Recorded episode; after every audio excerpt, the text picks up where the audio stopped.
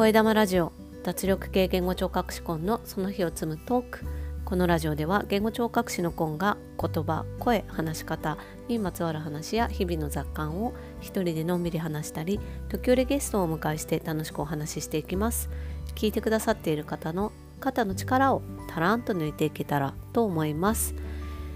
今日は7月23日金曜日です。今日の札幌は最高気温が30.3度ということで、先週先々週の35度とかねそういう暑い日に比べると少し穏やかになったなと思うぐらいちょっと夏の経験値自分上がったなという気がしていますがやっぱりね日差しは強いのであまり暑い時間帯には外に行きたくないなと思って今日思い切ってね夕方6時ぐらいに公園に子供たちを連れてってみたんですけどなかなか良くてですねまず人が少ないそれから日差しがないそして風が涼しいということでねいいことずくめそして1時間ぐらいですかね子供たち走り回りまくって汗だくになって帰ってきてシャワーをジャバッと浴びせて夕飯にしてっていう感じでやったらねもう子供たちも思いっきり動いてお腹が空いたのかいつもよりよく食べてですね。そしてまあ普段通り寝ることもできてですね。なかなかいいなと思って。私が楽だったっていう まあそれに尽きるんですけど。時々こうね今夏休みで子どもたちが次の日の時間を気にしなくてもいいのでまあ大人にとっても子供にとっても楽でゆったり過ごせる時間っていうのにね出かけてみるっていうのもたまにはいいんじゃないかななんて思いました。前置き長くなりましたが声玉ラジオ日替わりでテーマを変えてお話ししています。月曜日は声火曜日はビジネスに関すること。水曜日はブックレビュー木曜日は話し方金曜日は雑談土曜日は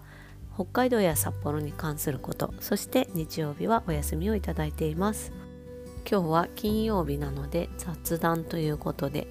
特にテーマを定めずお話ししてますが今日は編み物の話をしたいなと思います。あのなんか唐突な感じすると思うんですけど私の趣味の一つであります。でまあ趣味って言ってもねそんなになかなか時間が取れなくて最近あんまりできてなかったんですけど結構ね編み物の歴は長くてですね一番最初に始めたのが小学校の高学年だったと記憶しています。でその時なんで始めたのかよく覚えてないんですけど私のおばあちゃんが編み物をしてたっていうのは記憶してるんですよね。なんかそれ見よう見まねでやってみたのか。近所の手芸屋さんで毛糸と棒針を買ってきてですね。マフラー編んでみるってやってみたんですけど根気がなくて続かあの作れなかったっていうそういう感じで。まあやってはそうやって編み始めては作りきれず終わるみたいなのずっと繰り返して。で大学生の時もねアメリカにいたんですけどなんか手芸屋さんがね割と行きやすいところにあってですね。手芸屋さん行ってまたかぎ針見つけて始めたりとかねそんな感じで断続的にやったりやらなかったりを続けて。でそんなこんなしてねだんだん大人になっていて時間がなくてやらなかったりした時期も長かったんですけど私は長男と次男をね不妊治療で授かっていてその不妊治療の病院の待ち時間が大変長いということでどうやって時間を潰そうかと考えた時に編み物をしてみようっていう風になってそこからまたハマりだしたんですね。だからここ67年ぐらいかな。で特にね次男の産後あじゃないや次男の不妊治療の時ですね。長男の産後から次男の不妊治療の時期にかけてやっぱりこうまあ長男の世話があるので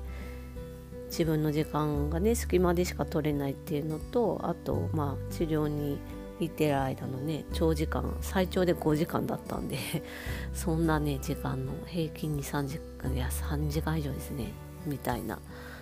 とっても長い時間をねこうなんとか過ごさなきゃいけないっていうことで、ま、編み物ちょうどねその時都合が良かったんですね。それで始めまた再開して。でやっぱ子供が小さいとねすぐ手を止めなきゃいけないっていうことがあったり、まあ、なかなか長い時間取ることができないので小物を中心にねかぎ針で作るっていうのをまあ56年前からねちょこちょこやってたんですよね。まあ、アクセサリー用の、まあ、モチーフみたいの作ったりあと子供用の帽子を編んでみたりまあそんな感じでやってたんですけどやっぱりまた何かやることが増えるとこう手が止まって毛糸と編み割りをしまい込んで時間ばかり経つみたいなことがあったんですよね。でも私はそんなに編み物好きだけどうまくはなくって習ったこともないんですね。一応編み図を読めば作品をなんとか作ることはできるんですけど対策みたいな無理でやっぱ帽子程度ですかね大きくても。っていう感じなんですよね。マフラーはねちょっと根気が続かなくていつも途中でやめちゃいますね。いつかなんかセーターみたいの死ぬまでの間にやめたらいいなとは思ってるんですけどで最近も自分のねサービスを始めようとかなんだかんだ。でちょっと本を読むことが増えたりとかして。なかなかね時間取れなかったんですけどまたなんか編み物したいなって23ヶ月前にふって思って。でそれをツイッターに書き込んだらですねオンラインサロンオンラインコミュニティですね。であのご一緒してるお友達がねいいねそれって言ってくださってでズームで編み物の集まりやろうよっていう風に言ってくれてですね。でそこで67人その時集まってであのなんか編み物の話をね初めてね同年代の方とするっていう機会に恵まれてですねすごい楽しくて。なんか自分結構編み物好きな好きででなんかまあある程度分かってるんだなっていうのをね感じてすごい楽しい気持ちになってまたやってみようかなっていうのでずっとこう自分の近く目に見える手に触れるところにいつもかぎ針とあと毛糸をですね置いてあるんですけどまたやっぱりちょっとね なかなか長続きしないなっていう案ではやめ案ではやめみたいなことをやってますが今年の夏は何か一つ作りたいなと今思ってます何かできたらねその写真を上げてみたいなと思いますね今のところあのスタバとかに行って最近アイスコーヒーも紙カップで出てくるじゃないですか。であれあれの水滴がすごい気になるのであのなていうかカップカバーみたいのをねあのコットンの糸で編んでみようかななんて思っています。ほんと小物ですけどね。でも一つ作るとなんか達成感があるのでうんなんか夏の作品としてね作ってみようかなと思います。そんなこんなで今日は本当に取り留めのないまとまりのない話ですが